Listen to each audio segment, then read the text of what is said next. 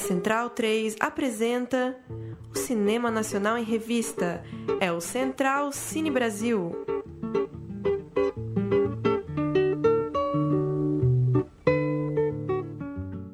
Salve, salve! Muito bem-vinda, muito bem-vindo ao Central Cine Brasil, nosso podcast que trata do cinema nacional contemporâneo, gravado à distância nesses tempos de pandemia. E nesta edição a gente conversa com Tavinho Teixeira, diretor de Sol Alegria, que nos dá o prazer de participar desta edição de número 185. Sol Alegria rodou por uma série de festivais e agora está disponível para ser assistido no streaming porque faz parte desta edição online especial do Olhar de Cinema, o Festival Internacional de Curitiba. Fez uma parceria com o MUBI e colocou alguns filmes que passaram pelo festival para esses tempos de mostras é, online, já que a gente não pode se reunir na tela grande. Só alegria, a direção do Tavinho Teixeira tem a seguinte sinopse: enquanto o país sofre com a junta militar e padres corruptos pregam o apocalipse, uma excêntrica família sem lei percorre o interior do Brasil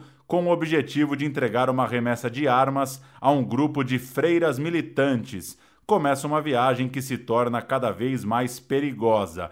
Para assistir Sol Alegria e também os outros filmes do Olhar de Cinema online especial, é só você acessar mubi.com. Tem lá uma página dedicada à seleção de filmes que passaram por essa importante mostra de Curitiba. O programa contou comigo, Paulo Júnior e também Lucas Borges, Murilo Costa e Juliana Heredia. Claro, Tavinho Teixeira nos atendeu por telefone, mais uma chamada à distância, com todos os possíveis problemas de conexão que a gente acaba refém nesses casos, mas a conversa é muito legal, muito interessante sobre esse filme muito potente, muito autoral e que a gente recomenda demais para o ouvinte do Central Cine. Depois do papo, a gente falou mais da programação do Olhar de Cinema, falou também do Brasil em Cannes, falou também do Cachoeira Doc e tem três áudios, tem outras participações para esse nosso segundo bloco. Vale a pena ficar ligado.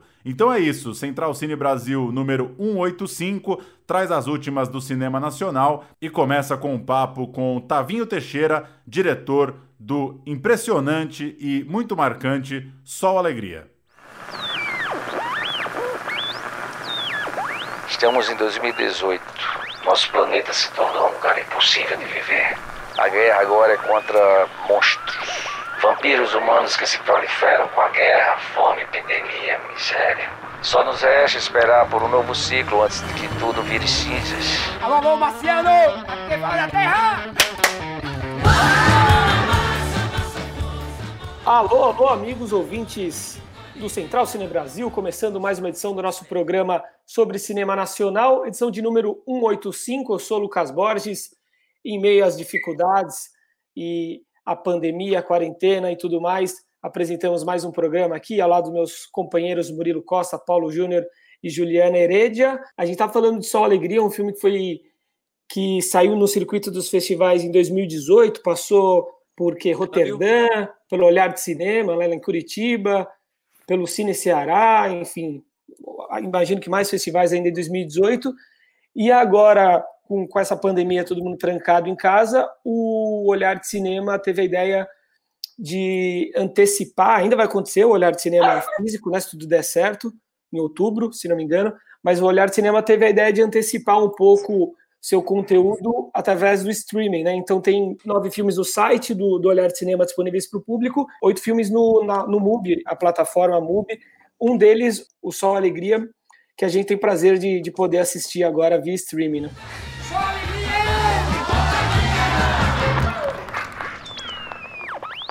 Passo a palavra primeiro para você, Murilo. Como vai? Tudo bem, Lucas? Queria começar aqui falando com o Tavinho, nosso convidado de hoje, diretor do Sol Alegria, é, Tavinho, uma coisa que me chamou muita atenção no filme foi o cuidado de vocês na criação do mundo. Vocês têm uma sátira ali bem escrachada, bem divertida, mas com muito detalhe. Os cenários, figurinos, a ambientação toda é muito incrível. Dá vontade de viajar aqui naquelas sacadas. A direção de arte muito caprichada mesmo. Daí eu fiquei pensando que tinha alguns elementos do humor do Divino Amor, né, do Gabriel Mascaro. Mas, claro, né, muito mais escrachado, com mais excesso, mais carregado pelo lado do humor. Daí, quando eu estava vendo nos créditos, eu reparei que a direção de arte é do Thales Junqueira, né? o mesmo do Divino Amor, Bacurau, Aquários. Então, eu queria começar com a pergunta sobre a direção de arte mesmo. Queria ouvir um pouco sobre esse trabalho conjunto de vocês é, na construção desse mundo delirante, louco, anárquico. Imagino que deve ter sido muito legal, né? Porque você trabalhar assim com menos amarras do que um filme de drama, um filme mais sério, te dá uma liberdade diferente. Queria que você falasse um pouco para a gente sobre isso. Murilo, tudo jóia. É, é um prazer falar com vocês aqui é, e eu vou entrar direto no assunto.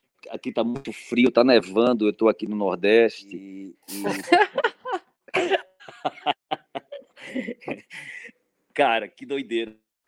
Eu sou, eu sou amigo de Thales Junqueira há, há, há, muitos anos. Há muitos anos. Ele, ele ajudou no Batiguana, mas não pôde fazer filme. E dessa vez a gente trabalhou junto é, trabalhar com ele é, na direção de arte com Gabriela Campos no figurino e toda a equipe foi uma experiência uma experiência de liberdade. Gabriel falou que os filmes têm a ver e muita gente fala que tem a ver e não pela arte, na verdade, mas pelo tema.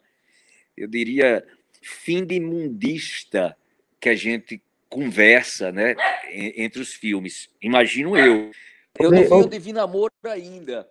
O, o, nem, nem Gabriel conseguiu ver o Só Alegria, mas a gente sabe que a gente vai ser vizinho, que ele, que ele comprou um terreno aqui do meu lado, e a gente vai ser vizinho, a gente sabe, a gente sabe que os filmes conversam muito pela boca dos outros. Acho que a gente vai fazer essa sessão junto. Thales, Thales eu conheço Thales há, há muito tempo, por, porque a co-diretora Maria Teixeira, do filme, ela, ela, ela me trouxe Thales na minha vida.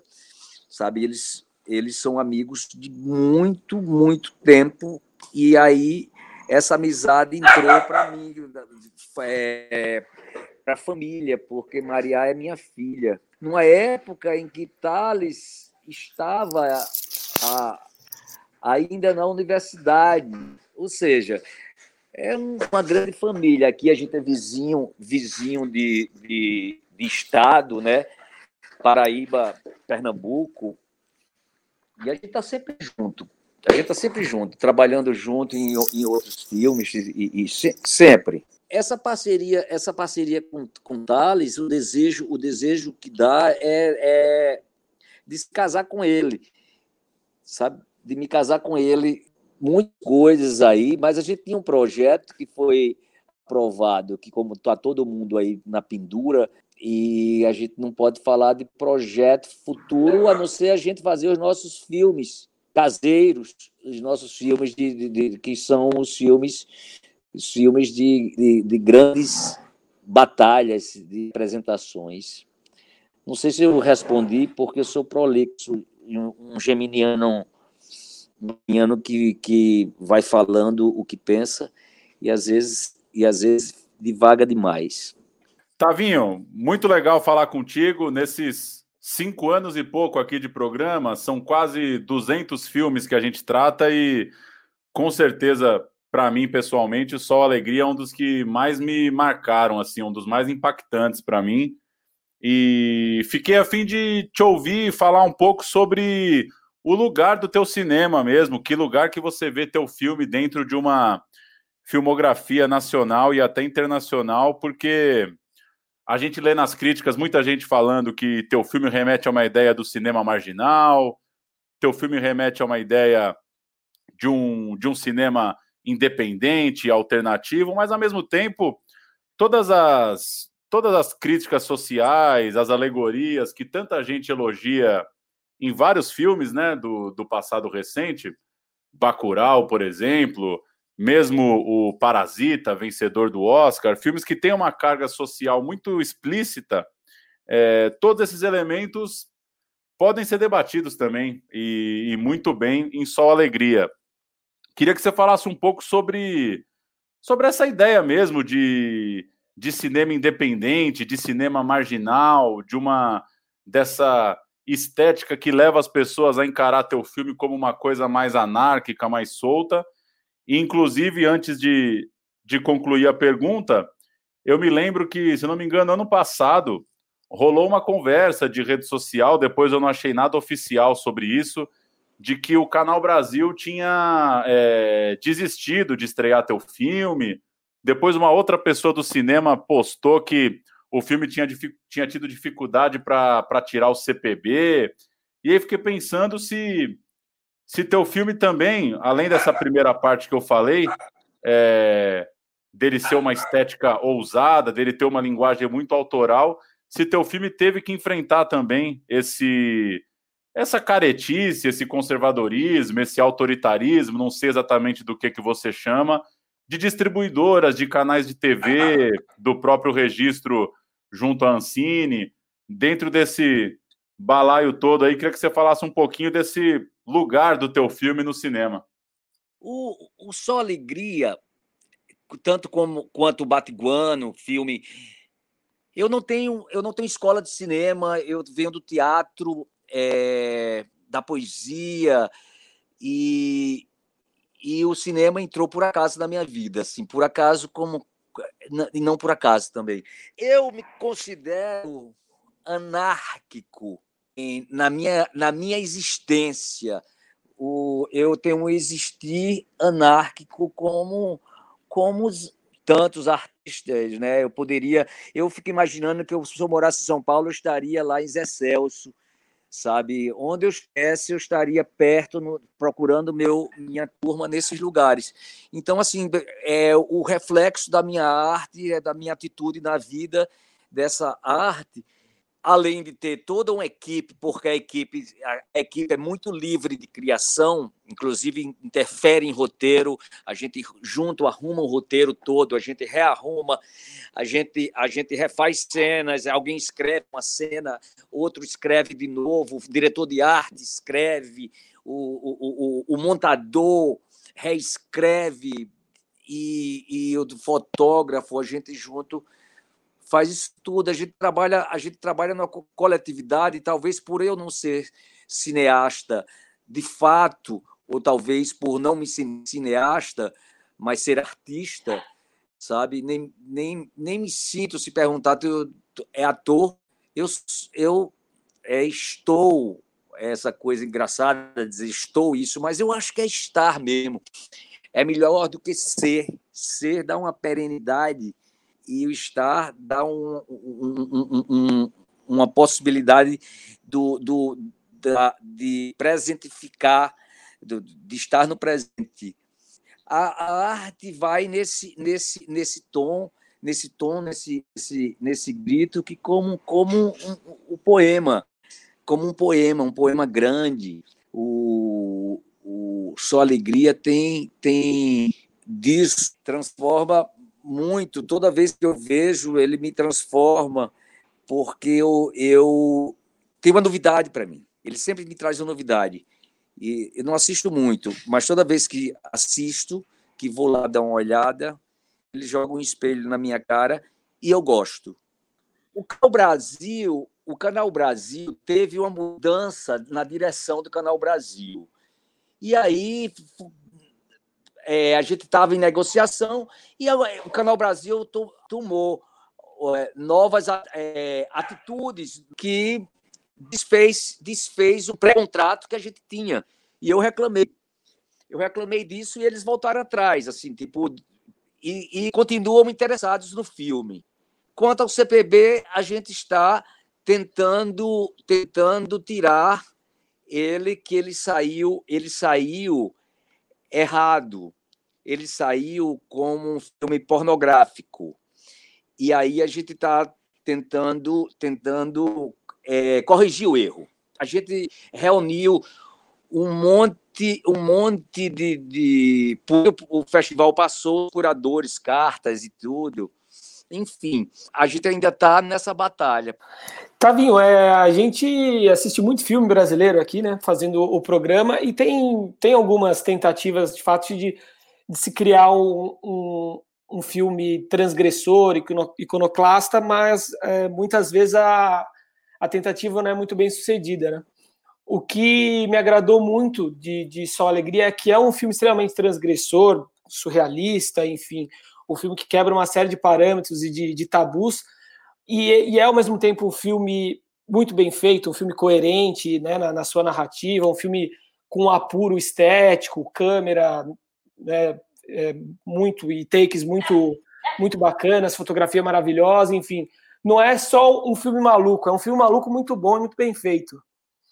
E dizendo isso, aproveitando também que você citou aí a sua, sua criação anárquica, né? E o fato da, de aparentemente a sua, a sua mente, a sua criação ser uma coisa é, caótica no sentido positivo, eu queria te perguntar como, como funciona a, a, a, sua criação, como funciona o dia a dia de um set de cinema, de uma obra como Sol Alegria, em que você tem um, você tem cenas, você tem todo um processo criativo extremamente transgressor, é, ao lado do que parece ser é, um processo também muito, muito disciplinado e muito atento aos detalhes técnicos, à narrativa, etc.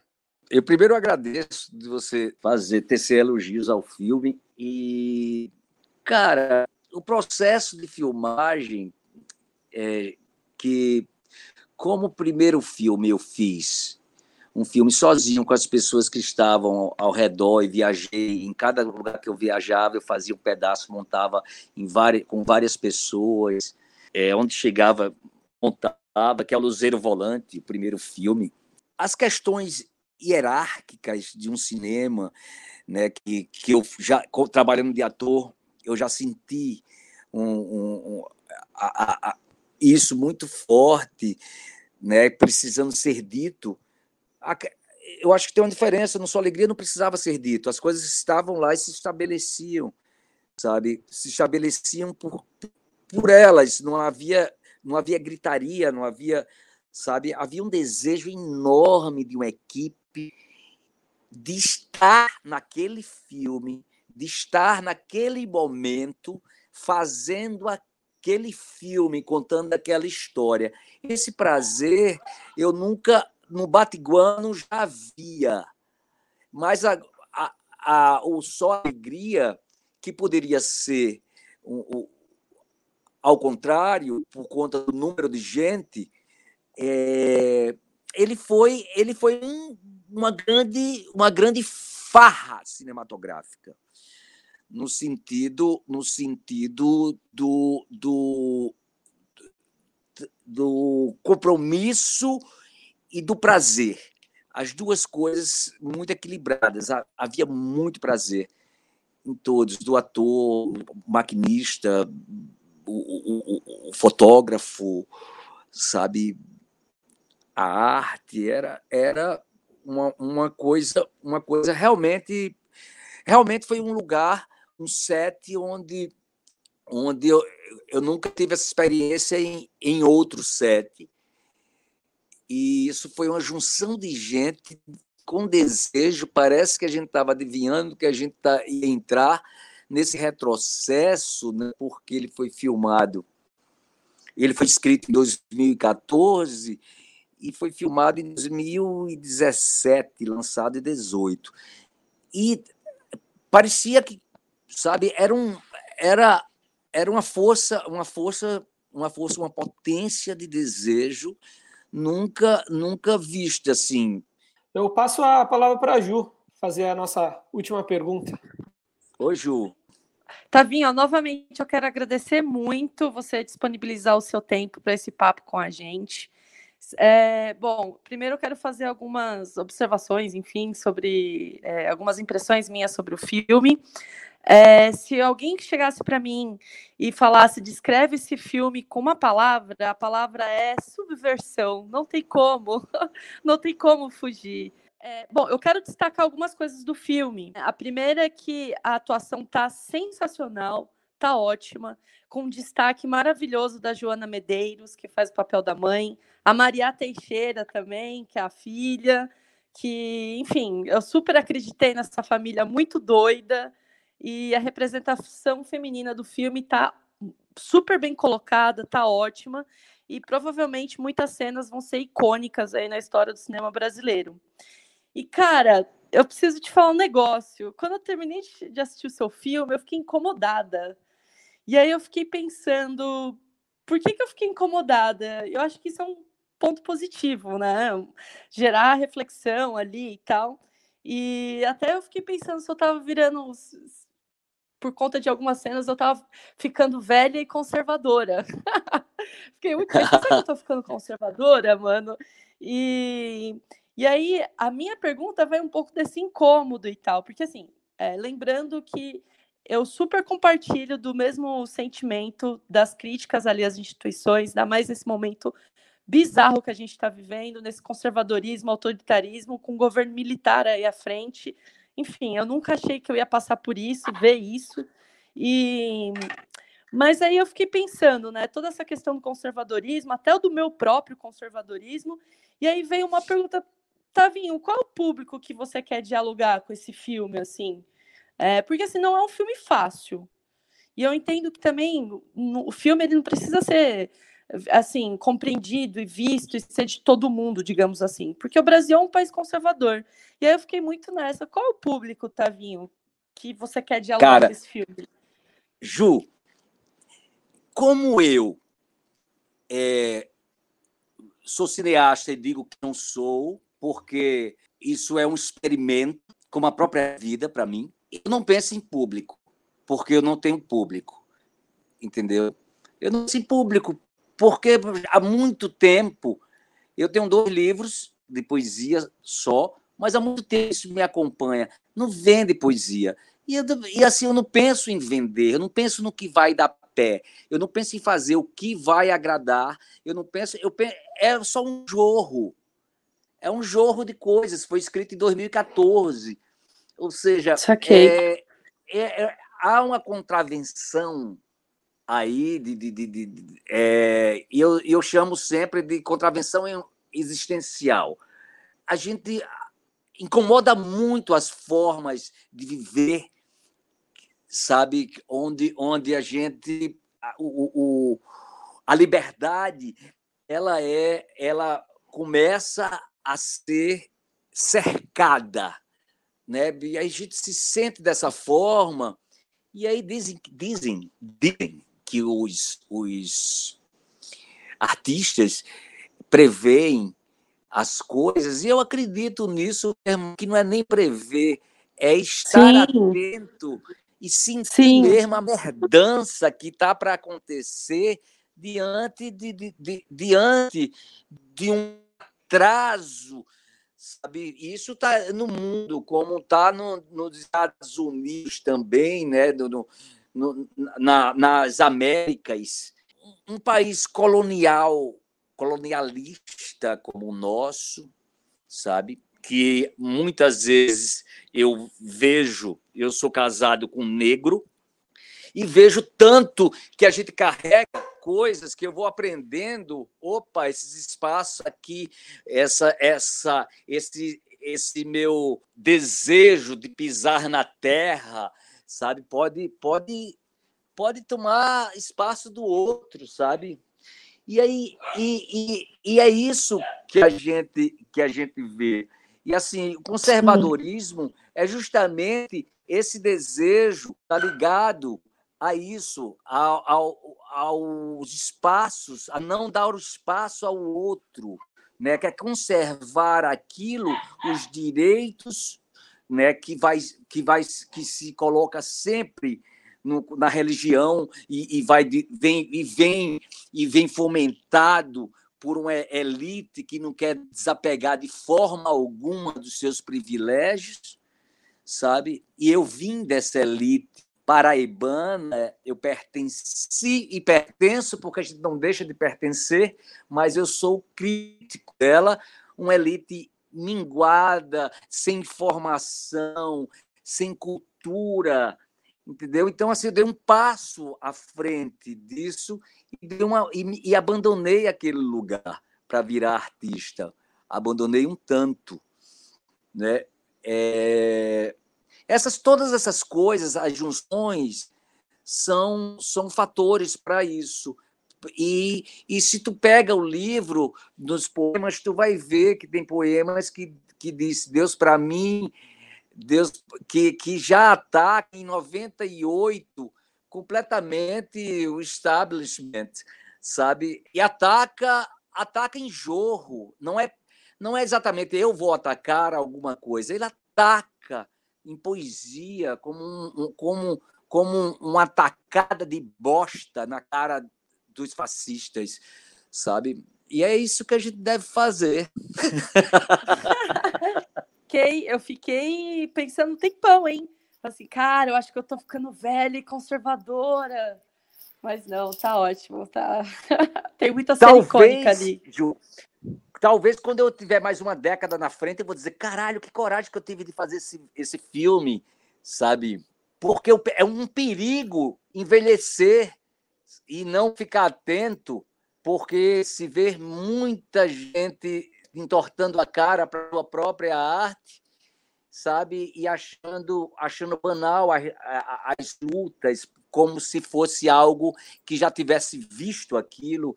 E eu acho que não tem nada que seja que não seja revisto, porque a gente copia tudo, tudo que eu fiz é copiado de, de, de tudo que passou pela minha vida.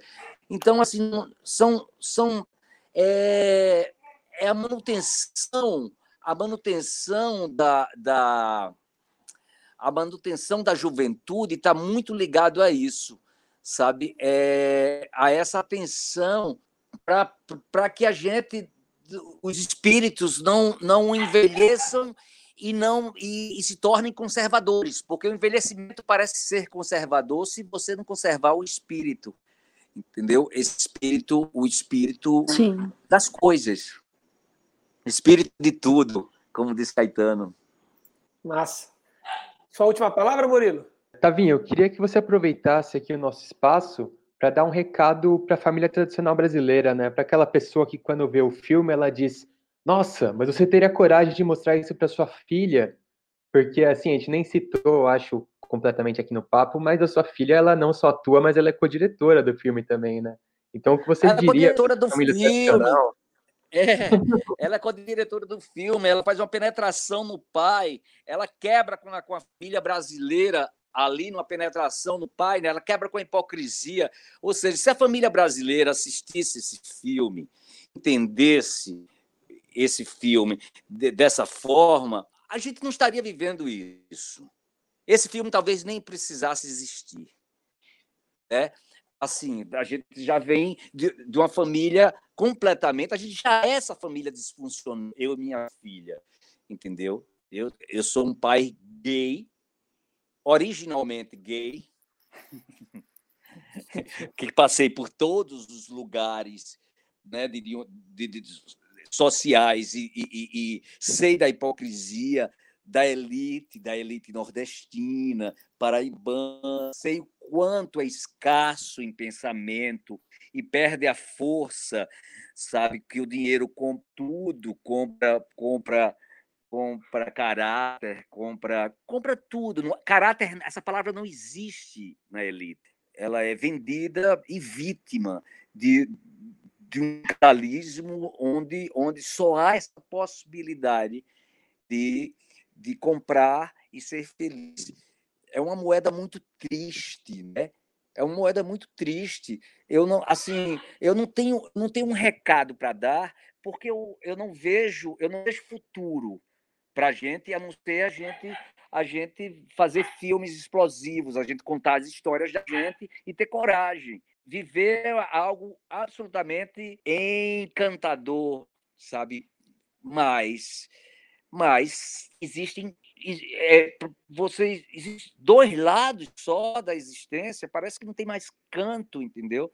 Só existe isso ou aquilo, ou aquilo ou isso. E esse binarismo todo, claro, um dia a gente vai alcançar, é preciso que daqui a, a, é, daqui a 60 anos muitas coisas estão, estão modificadas, mas eu não acredito que o conservadorismo vai, vai abrir mão e abraçar sabe? Não, não se abraça. E a gente deve ser mais ainda inteligente para conviver com essa com essa rapaziada, rapaziada é ótimo, com essa com a hipocrisia, porque a gente tem uma ameaça. A gente se mata em nome de quem quebra o pacto da hipocrisia, sabe? Quantos foram mortos por quebrarem o pacto da hipocrisia e falar o que vem na cabeça? É isso. E a gente tá para tudo, cara. A gente tá para tudo. Vamos embora. Maravilha, nessa. Tavinho. O recado foi dado. Maravilha. Valeu demais pelo papo. Muito obrigado por atender a gente. E deixar o convite para quando tudo voltar ao normal, você tiver coragem de sair aí do, do, do interiorzão onde você está se escondendo, você vir nos visitar aqui no estúdio em São Paulo para a gente conversar ainda mais. Eu tô doido para ir, cara. Eu tô doido para trabalhar. Eu tô doido para trabalhar. Entrei no auxílio, no auxílio aí, sabe? Porque não tenho trabalho e porque rompi com a, rompi os laços e rompi laços financeiros e construí uma casa, todo o dinheiro que eu tinha guardado, construí uma casa. Estou nessa situação, tá precário, eu quero trabalhar. tá precário. Só para não deixar passar, é...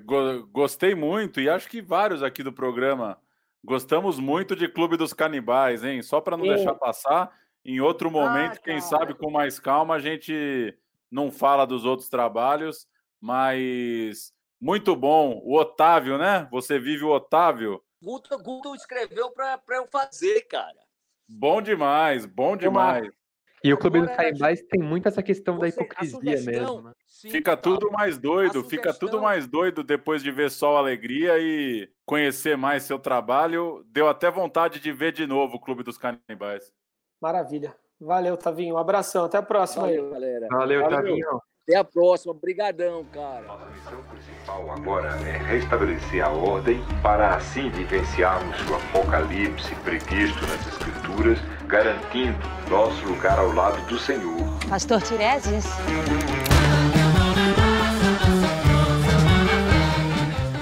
E aí, baita papo então com o Tavinho. É uma mente inquieta, criativíssima, né? É, dá para entender muito bem é, de onde saiu, né, o, o Sol Alegria, porque existe esse filme. Depois de bater um, esse papo tão agradável com o Tavinho, de, de fato, uma mente muito, muito lúcida e, e transgressora ao mesmo tempo. Eu fiquei muito entusiasmado mesmo com o filme e acho que se a gente partir do princípio que arte não deve ter concessão, não deve ter burocracia, o Tavinho vem com os dois pés na porta mesmo para mostrar isso. Pensando nessa coisa do artista, né? Eu tenho pensado muito nisso durante a quarentena, da capacidade do artista mesmo, né? Porque à medida que a gente está três meses vivendo uma vida online, no, no que diz respeito ao acesso à cultura, o acesso à arte, o acesso a conteúdo, sei lá do que a gente vai chamar, é ficar pensando muito do que, que o artista é capaz, né? Do que que, para que que serve afinal de contas, né? Você parar duas horas do seu dia e assistir um filme. E o Tavinho vem para mim para jogar isso lá no topo, assim, para te levar para outro mundo mesmo. Para mim, o Sol Alegria é um filme que dá vontade de estar tá lá, que dá vontade de conhecer essas pessoas, que dá curiosidade por esses personagens. Isso é muito potente, né? Isso não tem muito como mensurar, né? A linha é muito tênue, né? Entre você entrar num filme que tem uma proposta mais autoral e não entrar. E eu fico muito feliz que eu imagino que a maioria das pessoas, em, a maioria das pessoas nesse nosso recorte pequeno, claro, né, das pessoas que vão acessar Sol Alegria, eu imagino que a maioria das pessoas consiga entrar, ou queira entrar, ou se permitam entrar. E para mim isso é, é muito foda, assim, né? Um cara conseguir fazer um filme nesse ponto, porque a gente debateu tanto, né? Crítica social de Bacurau, crítica social de Parasita, a gente tem uma tendência a o próprio Oscar, no fim das contas, acaba sendo uma chancela a isso, né? Uma tendência a valorizar ou homenagear ou elevar filmes que trazem crítica social. E o filme do Tavinho não é exatamente enquadrado nisso. Ele não é o filme aceitável para criticar.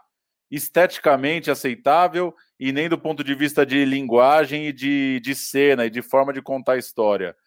Então eu acho muito potente, assim, no fim das contas, apesar desse saco da quarentena, é uma boa notícia que, imagino eu, mais gente vai assistir Sol Alegria no MUBI do que assistiria numa estreia que a gente sabe que é sempre pequena no cinema. Então, eu tô feliz, assim, acho que o programa de hoje é para valorizar a galera que faz cinema sem concessão. E aí, a partir daí, a gente pode debater escolhas e tal, mas partir do princípio que o filme é o que essa galera queria ter feito, já é um já é um avanço muito grande. Isso deveria ser mais normal, né? Acho que a, são poucos tavinhos acessando editais e acessando a produção audiovisual.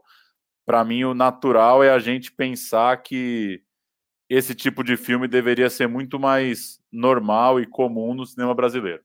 É, e como você falou, é uma questão de embarcar mesmo, né? Você se permitir, você entrar naquele mundo. Eu até acho que o começo do filme ele é um pouco difícil mesmo. Até um, a, a Jo falou um pouco, né? A gente se sente meio conservador até ali em algumas coisas, não gostando. Mas depois, se você se permite, o filme do meio para frente ele vai que vai, vai pegando energia, pegando potência e cada hora ele vai para um lado, não tem medo do deboche, da sátira, e é muito bom, né? É muito bem feito. Ele usa os recursos técnicos de um jeito que não é tosco, né? Ele brinca no limite do tosco ali, do debochado, mas ele em nenhum momento ele cai no tosco. Ele sempre segura com a estética caprichada, os figurinos, os cenários muito legais, as, locações que eles filmam, né? Tudo isso ele dá uma qualidade técnica para o filme que você não descarta ele só como uma loucura, uma doideira. É um filme de doidão, mas um filme de doidão muito bem feito e com muita energia, né? Algo raro de ver mesmo. É, tem umas sacadas ali, né? A, a brincadeira do, da gravação, da projeção com, com o real, o, as atuações do, do Ney Mato Grosso, a presença do Ney Mato Grosso cantando, inclusive, né? Que a gente não citou na entrevista. É, de, de fato, o filme tem, tem imagens inesquecíveis, né?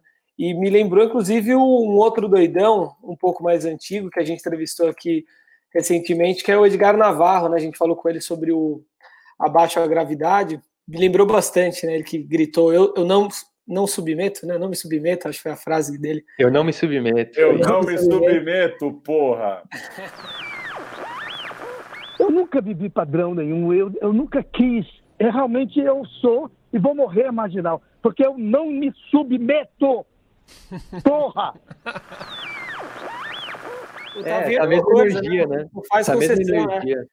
Exatamente. A, e a mesma. Votos ainda a fazer o cinema de invenção e o cinema marginal nos tempos de hoje, né? E não Exato. ficar emulando o cinema marginal como ele era nos anos 60, Isso. 70. A mesma transgressão com, com alguma com disciplina e com organização, né? com ordem. E com o toque é, do mundo atual, né? Porque se o Sganzella fosse filmar hoje, ele não ia fazer os filmes que ele fazia naquela época. Ele ia fazer filmes acho que um pouco mais com a cara do que o Navarro e o Tavinho fazem, até do que dos filmes que ele mesmo fazia antigamente, porque o, o período que você tá, o país, a política, tudo isso influi, né? Não, total. Só, só para concluir da minha parte, a, a, essa vida de editais, né? Essa, essa, esse, esse cinema estatal que a gente tem e que a gente, de certa forma, é vítima agora que o cinema está fudido, ele tende a trazer um entendimento de pragmatismo mesmo, de burocracia, de negócio, de indústria. E não estou dizendo que isso é ruim necessariamente, mas estou dizendo que o nosso reflexo é olhar o filme como um processo, de certa forma, industrial ou comercial, não sei exatamente do que chamar. Mas na hora que você assiste o filme do Tavinho, você não consegue imaginar que o Tavinho mandou um roteiro, Aí ele ligou para os atores, aí os atores mandaram uma carta de intenção, uhum. aí da carta de intenção mandou para uma coprodução, a coprodução pediu dois meses para analisar, foi para um edital de desenvolvimento é. lá fora. Será que é cultura, cultura tem um trampo também, né? Tem, um, pois tem é. uma rotina, o dia a dia tem um suor, não é só festa e, e ideias, não, né? Total, e eu acho que isso, isso para mim é o que mais significa quando ele diz que a formação dele não é do cinema, que é quebrar um pouco essa hierarquia também do cinema, sabe? Tem outras formas de fazer filmes. Um poeta pode fazer um filme, um poema pode virar um filme, um cara pode co-dirigir um filme com a filha dele atuando. Assim, de certa forma, dá um, dá um otimismo de entender que tem várias formas de fazer a parada mesmo. Acho que além do filme, o, o processo também dá um entusiasmo assim para a coisa. Total. E o filme tá, como você lembrou, ou fui eu que lembrei, o filme tá aí no MUBI, né, Murilo? Como, como a, essa parceria do, do Olhar de Cinema, né? Isso, em parceria com o MUBI, né, o Festival Internacional de Cinema de Curitiba, o Olhar de Cinema, ele disponibilizou oito filmes ali no streaming. Os títulos eles vão ficar disponíveis por 30 dias a partir da data de entrada, todos já estão lá. E a Eugênia Castelo, que é diretora do festival, ela conversou com a gente sobre a curadoria e essa ideia de realizar uma versão online do festival. Olá, eu sou Eugênia Castelho, diretora do Olhar de Cinema Festival Internacional de Curitiba. Originariamente, o festival ia acontecer de 3 a 11 de junho na cidade de Curitiba, mas devido à pandemia, teve que adiar as datas. Mas, de qualquer forma, sentimos que não podíamos deixar passar esta data original desapercebida, então decidimos celebrar este momento fazendo aquilo que mais nos motiva, que é compartilhar esses olhares tão especiais que tem em cada filme que passa pelo festival. Entendemos que o festival e a MUBI é, estão nessa mesma sintonia com os filmes, que a MUBI é o, o lugar adequado e perfeito para esses filmes que passam pelo olhar de cinema e que têm toda a sua trajetória em outros festivais, para eles ainda continuarem a crescer na busca pela comunicação com o público. Então fazia todo sentido é, a gente continuar a cultivar essa parceria que iniciamos com a MUBI em 2019 e trazer para o público esta mostra tão especial. São oito títulos uh, ao todo e eles ficam disponíveis pelo período de 30 dias a partir do dia da sua estreia. Alguns dos títulos que se destacam tem A Vizinhança do Tigre, de Alfonso Uchoa, que participou do Quarto Olhar de Cinema e ganhou o prêmio Júri da Crítica de Melhor Filme. Sou Alegria, de Tavinho Teixeira, que participou no sétimo Olhar de Cinema e levou o prêmio especial do júri. E Girimunho, de Clarissa Campolina e Elvésio Marins Júnior, que participou do primeiro Olhar de Cinema e levou o prêmio especial do júri. Para quem não é assinante MUBI, eles disponibilizaram o link mubi.com.br Olhar de Cinema para que o público ainda possa aproveitar 30 dias de assinatura grátis e aproveitar esta mostra super especial e tantos outros outros títulos que eles têm disponíveis. Também, é, para quem quiser aproveitar e curtir mais filmes ainda, no site Olhar de Cinema temos outros nove títulos disponíveis para aluguel. O valor do aluguel destes filmes é cinco reais e tudo arrecadado será doado a entidades que combatem as adversidades do novo coronavírus. Então, quem quiser ajudar e ainda aproveitar um bom filme, pode entrar no nosso site olhardecinema.com.br e participar desta, desta campanha. Por último, foi, foi, foi marcada a nova data para 7 a 15 de outubro de 2020, é, num formato ainda incerto. Para mais novidades sobre como será o formato do festival, as pessoas podem acessar nosso site, então, que é olhardecinema.com.br ou nossas redes sociais. Obrigada. Boa, só para registrar, recomendo muito Girimunho, um dos, para mim, um dos melhores documentários aí da última década do cinema brasileiro, do Elvésio Marins Júnior e da Clarissa Campolina. Filmaço, filme para revisitar de tempo em tempo. Visita, o filme visita a Dona Bastu, que é uma, uma senhora de mais de 80 anos que curte festa, curte dança, até que o marido dela morre. Ela precisa retomar ali um sentido para a vida, repensar a rotina dela. E é um, um, grande documentário, assim, nessa pegada de um, de um cinema etnográfico. Recomendo demais para quem curte esse doc ali da conversa, do papo cotidiano, né? Do papo de, de falar da vida das pessoas. Eu acho que não vai se decepcionar com o Girimunho. Filmaço, aço, fiquei bem contente aí que o Girimunho está nessa seleção, apesar de ser de 2011. Acho que é o filme mais antigo dentre os brasileiros, né? Porque é. o festival também não é tão antigo assim, né? O Girimunho recomendo demais, super atual e, e uma aula, um exercício muito bom de documentário. Tem também a Vizinhança do Tigre, né, do, do Afonso Shoa com o roteiro do João Dumans, né, a mesma dupla do Arábia, Espera Tua Revolta, da Elisa Capai.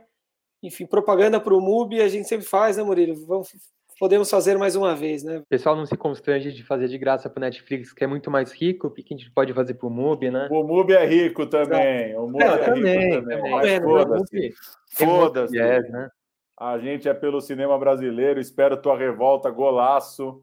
Filmaço. Golaço. A vizinhança do Tigre, golaço. E Sol Alegria, golaço. Quatro belezas. E uma coisa até que eu não falei do Sol Alegria, a Ju saiu do papo porque a conexão dela caiu, né? Mas ela que, por exemplo, não conseguiu embarcar tanto. Por um lado, se o Tavinho de repente fizesse uns cortezinhos ali, uma coisinha ou outra, uma ousadia a menos, o filme talvez já tivesse o que CPB, chegasse em mais gente, etc. Mas por quê, né? Por que ele faria essa concessão? O papel do artista é fazer o que ele quer, né? O filme é do artista e não é do público, não é, não é necessariamente para você gostar. É para ele exprimir a visão dele. Então, isso que é muito legal, essa integridade realmente preservar a ideia original e, e não mexer e dane-se. É isso. Dando andamento a, a outros assuntos aqui do nosso programa, o, o cinema e os festivais continuam, né, de uma forma ou de outra, e, e Cannes, que não vai acontecer esse ano, concedeu, criou uma, um selo, né, uma espécie de seleção oficial para alguns filmes, inclusive um filme brasileiro que tem aí Antônio Pitanga como Cristóvão, é o Casa de Antiguidades, com direção de João Paulo Miranda, primeiro longa dele, e você tocou uma ideia também, né, com o João Paulo, não é isso, Murilo? O João Paulo mandou um áudio pra gente comentando essa seleção do filme, e como você falou, primeiro longa dele, ele já tinha passado alguns curtas em Cannes, e inclusive esse filme, o roteiro foi gestado em Cannes, em laboratórios internos e tudo, então ele falou com a gente sobre isso. Olá, pessoal do Central Cine Brasil. É com grande prazer que eu falo com vocês. Devem imaginar que realmente é uma coisa única. Além de ser o meu primeiro longa-metragem, de estar no, né, com essa seleção oficial de Cannes, que estaria ali concorrendo entre grandes filmes, grandes cineastas né, do mundo. Isso já é em si um reconhecimento único e ao mesmo tempo, é claro, a sensação que, que é um momento de luta, é um momento de protesto, é um momento é, que temos que falar de racismo, um momento que temos, temos que falar do fascismo também, do autoritarismo, uma ignorância. Então, é um momento muito particular da nossa história momento em que a cinemateca e a cultura, a nossa memória também correm riscos. Então, realmente é um momento muito único. Então, o sentimento meu é um sentimento tanto de ter a honra de estar representando o Brasil, e não só o Brasil, mas representar a América Latina, pois é o único filme selecionado da América Latina, e, e também a responsabilidade de, de fazer esse filme vir forte, e ele realmente cabe como uma luva para justamente bater de frente, de tocar na ferida profundamente da sociedade brasileira. E também, é claro, mundialmente, também acredito que trará um efeito incrível. Eu não vejo a hora de poder exibir esse filme, de passar a todos, para que realmente as pessoas conheçam e, quem sabe, esse filme também ajudar é, como uma bandeira e poder também estar tá apoiando movimentos que estão vindo muito fortes. Então é isso. Eu agradeço novamente a oportunidade e até uma próxima.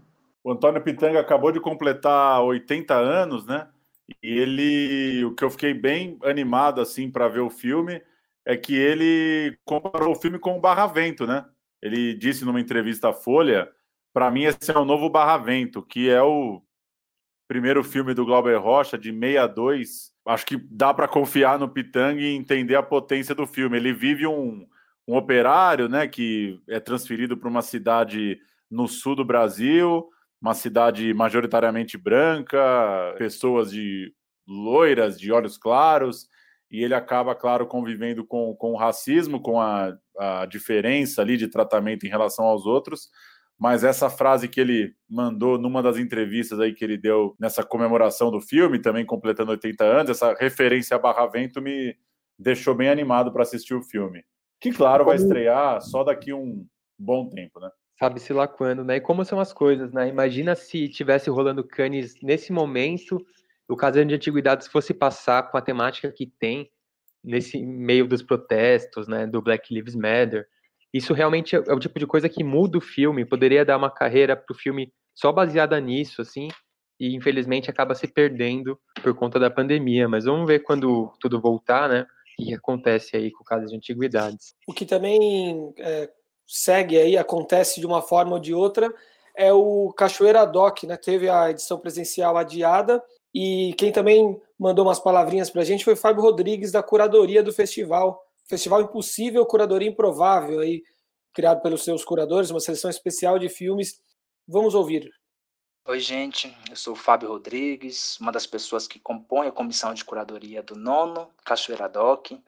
Ao todo, somos oito pessoas nessa comissão, um grupo bem heterogêneo, formado a partir de um chamamento público lançado pelo festival entre o fim de 2019 e o começo de 2020. E eu destaco a diversidade dessa equipe para reforçar o que tem de risco de beleza e também de experimento, já nesse primeiro exercício de juntar pessoas tão diferentes, de dentro e de fora de Cachoeira, para construirmos juntas uma curadoria, para construirmos juntas um festival. E, em alguma medida, o que foi feito durante essas duas semanas, entre o fim de maio e o começo de junho, intitulado Festival Impossível, Curadoria Provisória, foi um experimento, né? Um experimento que ocupou a data em que estava programado o festival esse ano. Cada uma de nós que fazemos parte dessa comissão propôs um filme para revermos, filmes que renovam o campo de questões para o cinema documental. Ao todo, ficaram disponíveis para o visionamento no site do Cachoeira Doc nove curtas-metragens de diferentes lugares do Brasil e com diferentes estratégias, formas, engajamentos, temas, miradas e mesmo contextos. Né? Então, a gente tinha tanto filmes que lidavam diretamente com a reelaboração do, dos arquivos, né, de imagens de arquivos, como o Tinha, o Fartura, o Rebu, até filmes que produziam laços capazes de restituir ou mesmo inspirar a vida, né? Como o Trindade, o filme Tecó Rachi, filmes que, como sugerem a curadora Kenia Freitas, né, são cartas de depois do futuro, né? Como o filme Relatos Tecnopobres. Bem, é, em resumo, é importante destacar né, que esses filmes juntos ali, eles não conformavam uma amostra necessariamente, mas sim expunham-se em suas diferenças, e é claro, né, será sempre possível nós, espectadores, nós, diante desse conjunto, pensar e imaginar relações entre eles. Houveram dois debates com todas as pessoas envolvidas na curadoria. Esses dois debates né, estão disponíveis no canal do YouTube do Cachoeira Doc e certamente estávamos preocupadas menos em oferecer respostas estanques do que juntas criarmos possibilidades, imaginarmos, enfim, sondarmos é, é, possíveis. É, os filmes, no entanto, não estão mais disponíveis no site, ficaram só as duas semanas, mas é possível lá no site do festival ler os textos e também ver os vídeos. O Fábio comenta aí da conversa com os curadores. É, muito, muito boas as conversas, recomendo demais. Foram no dia 30 e 31, estão lá em cachoeiradoc.com.br. É, como ele já disse, né, cada curador escolheu um filme, mas acho que eu, eu assisti quase todos os filmes e, e eu diria que mais impactante que os filmes foi essa ideia da conversa, porque os curadores debateram um tema que para mim é muito importante, assim, que é entender que filmes a gente quer assistir, né? Beleza, tá todo mundo em casa, não dá para ter cinema, não dá para ter festival, mas o que, que a gente faz? Né? O que, que a gente leva para as pessoas? As duas conversas estão lá nos canais do YouTube e são espetaculares, assim. Eu registro aqui meus parabéns aos curadores por pela iniciativa, pela ideia e pelo preparo mesmo, né? Pelo nível do debate. Um debate tão difícil, né? Debater no meio de uma pandemia, de uma quarentena, o que fazer com a cultura. E eu acho que tem várias coisas ali que você ouve e você vai guardar por muito tempo, assim. Para quem está tá pensando aí o que fazer com a cultura, o que fazer com o cinema nesses dias, é um golaço entrar lá no site do Cachoeira Doc. Massa. O que ainda pode acontecer fisicamente é o Festival de Brasília, não é mesmo, Murilo? Depois de, de um anúncio de cancelamento por parte do governo, né? O governo do Distrito Federal anunciou que as verbas é, que seriam usadas para o festival ficariam todas com a luta contra a pandemia, né? Os esforços para conter o Covid mas aparentemente numa versão bem, bem menor e bem mais barata, o festival ainda deve acontecer, né? É, o governador Ibanez Rocha, governador de Brasília, falou que o festival vai acontecer sim. Então eles estão aí em conversas para ver essa questão da verba, levantar os novos custos, né? até para ver qual vai ser o modelo, se vai ser online, se vai ser presencial, quando que vai ser. Tudo isso está em diálogo, mas ele descartou o fim do festival que tinha sido anunciado. Cara, é, o Festival de Brasília só não aconteceu uma vez na história, né? 72, 73, 74, pela censura. Quem quer passar como governo que não conseguiu fazer acontecer, né? O negócio é muito grande, né? Eu, enfim, não estou super por dentro da história, mas eu imagino que pode ter havido isso, né? Primeiro saiu a notícia de que não ia ter verba, e depois vem o governador dizendo vamos garantir um recurso mínimo aí para rodar. Depois disseram que o orçamento dava para ser menor, coisa e tal. Mas enfim, é uma vitória assim da mobilização, né? É uma vitória de pelo menos um lapso, assim, em algum momento esse país louco que a gente está vivendo se deu conta que é uma vergonha não ter Festival de Brasília. É uma vergonha, não tem cabimento. Vai olhar para trás e só não teve na ditadura. É igual Copa do Mundo, só não teve na guerra. Não dá para não ter, sabe? Para não eu ter. É, tem que ter um negócio muito grave, sabe? Então, assim, eu acho que, eu acho que esse, é... o governo federal também ele é, ele é tão ele é tão absurdo. É, acho que ele não se revolta... importa muito com isso. É, mas o governo federal ele revolta, ele revolta tanta gente pelo descaso, né, e pelo maltrato à cultura, que virou pauta também para para outros governos, outros políticos, digamos de oposição, defender a cultura de certa forma. Então, para o governo, é. talvez com um governo mais mais neutro e menos, menos escroto na presidência, o, o governo do Distrito Federal também tem que comprar essa luta, essa, essa briga. Mas como viram capital político também defender a, a cultura nesse momento, pode ser isso que motiva, né? Total, e é isso, a história tem que andar, né, cara? Não dá para não ter festival, tem que ter. Se for menor, se for online, é, isso foda-se, mas assim, não, não tem cabimento não ter grana para fazer o Festival de Brasília, sabe? Claro que tem grana, porra. É claro que dá para combater a pandemia e botar o festival para acontecer de algum jeito. Mas, enfim, torcemos para ele ser decente e com uma, com uma repercussão legal aí. Outras soluções que já estão sendo encontradas também para que seja possível assistir a cinema fora de casa são os drive-ins, a volta dos saudosos drive-ins. E aqui em São Paulo vai rolar na no Memorial da América Latina, uma parceria com o Belas Artes, né, Murilo? Isso, Belas Artes com apoio da Secretaria de Cultura do Governo do Estado e vai abrir a partir do dia 17 de junho. O público pode ver as sessões no próprio carro, né? Então não tem problema a pandemia.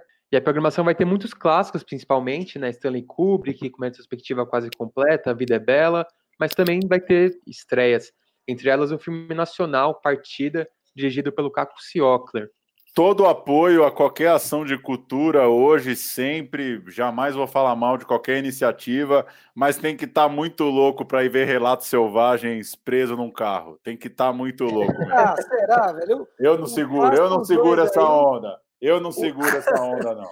não Os clássicos do Kubrick aí, um, um Apocalipse Sinal, eu até topava, viu? Cinema Paradiso eu topo. Também, a Vida é Bela eu topo. Kubrick não dá. Relatos Selvagens não dá. Kill ah, Bill não dá. Não é, dá. Eu nunca nem fui num drive-in, né? Pra mim não é, é, saudoso porque eu não peguei, então nem sei como é, não sei como que funciona exatamente, mas acho que vale pela curiosidade, pelo é. menos. E tá lançado o desafio, né? Chamar um Uber e chamar um mano pro drive-in. Drive né? o, o partido aí do, do ator, né, famoso ator da Globo, Caco Ciocler, é um doc, né, que acompanha uma trupe indo, indo para o Uruguai encontrar o Mujica. Pois é, nosso tema do programa da semana que vem e só um último registro, rapidinho, não sei se vocês têm mais alguma, mas enfim. Hoje foi confirmado né, que o Festival de Curtas de São Paulo, hoje eu digo 10 de junho, o dia que a gente está gravando, vai ser online mesmo, de 20 a 30 de agosto, 10 dias, 11 dias, né, se contar o dia 20 do lançamento, com os curtas, né? Acho que o maior, né, em termos de quantidade, o maior festival de curtas do Brasil. Soltaram lá uma carta, soltaram um pôster para confirmar que ele está firmado para agosto e que ele vai ser online. Uma pena, né? Esse, esse de fato é um, é um festival que dá para dizer que está na história dos encontros aí de São Paulo, né? Muita gente acaba indo ao cinema nas sessões gratuitas do Festival de Curtas, mas enfim, pandemia, porra toda acontecendo, pelo menos vai ser online. Sim. É, da minha parte, só lembrar aqui também que além do, do, do, Belas Artes Memorial da América Latina, vai rolar um cine drive-in lá no Centro de Tradições Nordestinas, perto do Viaduto Pompeia, mas do outro lado, na minha freguesia do O ali, com, mais com filmes comerciais, tipo La La Land, Jogos Mortais, e vai ter um brasileiro que é o Turma, Turma da Mônica Laços. O Júnior falou de ver filme com gente no carro, quero ver levar criançada no carro, né, para ver Nossa, o Turma da Mônica. Imagina a bagunça, aí, aí fica difícil. É, aí não dá.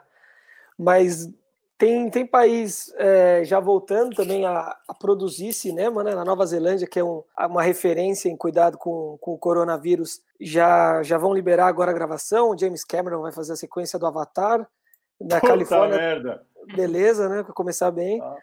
No, na Califórnia, parece que essa sexta-feira, lá em Hollywood, já, já volta. E enquanto isso, tem gente filmando no Brasil de um jeito ou de outro também. O Gustavo Laga, Vila Nova e o Cauê Ito já produziram série para HBO, já tem algumas produções aí no, no, no currículo. Estão gravando um doc desde o começo de abril no Hospital Emílio Ribas. Estão entrevistando é, os epidemiologistas lá, infectologistas, né, a galera nesse centro de referência da doença tal. Em breve vai ter produção saindo feita durante o, o, Corona, né? O nome do, do doc deve chamar A Curva, curioso. Vai ser interessante assistir também. E em Hollywood, Boa. será que eles vão filmar de máscara verde, tira na pós-produção? Dá pra fazer isso também, né? Hoje em dia se faz Opa. tudo. Ah, vale tudo. Hoje em dia você, pô, você finge que construiu uma casa, dá, tá valendo tudo. É, vamos ver o que vai sair dessas, dessas obras de tempos de pandemia aí. É isso. Assistam Sol Alegria, que no fim foi o nosso assunto principal de hoje. Valeu. Abraço.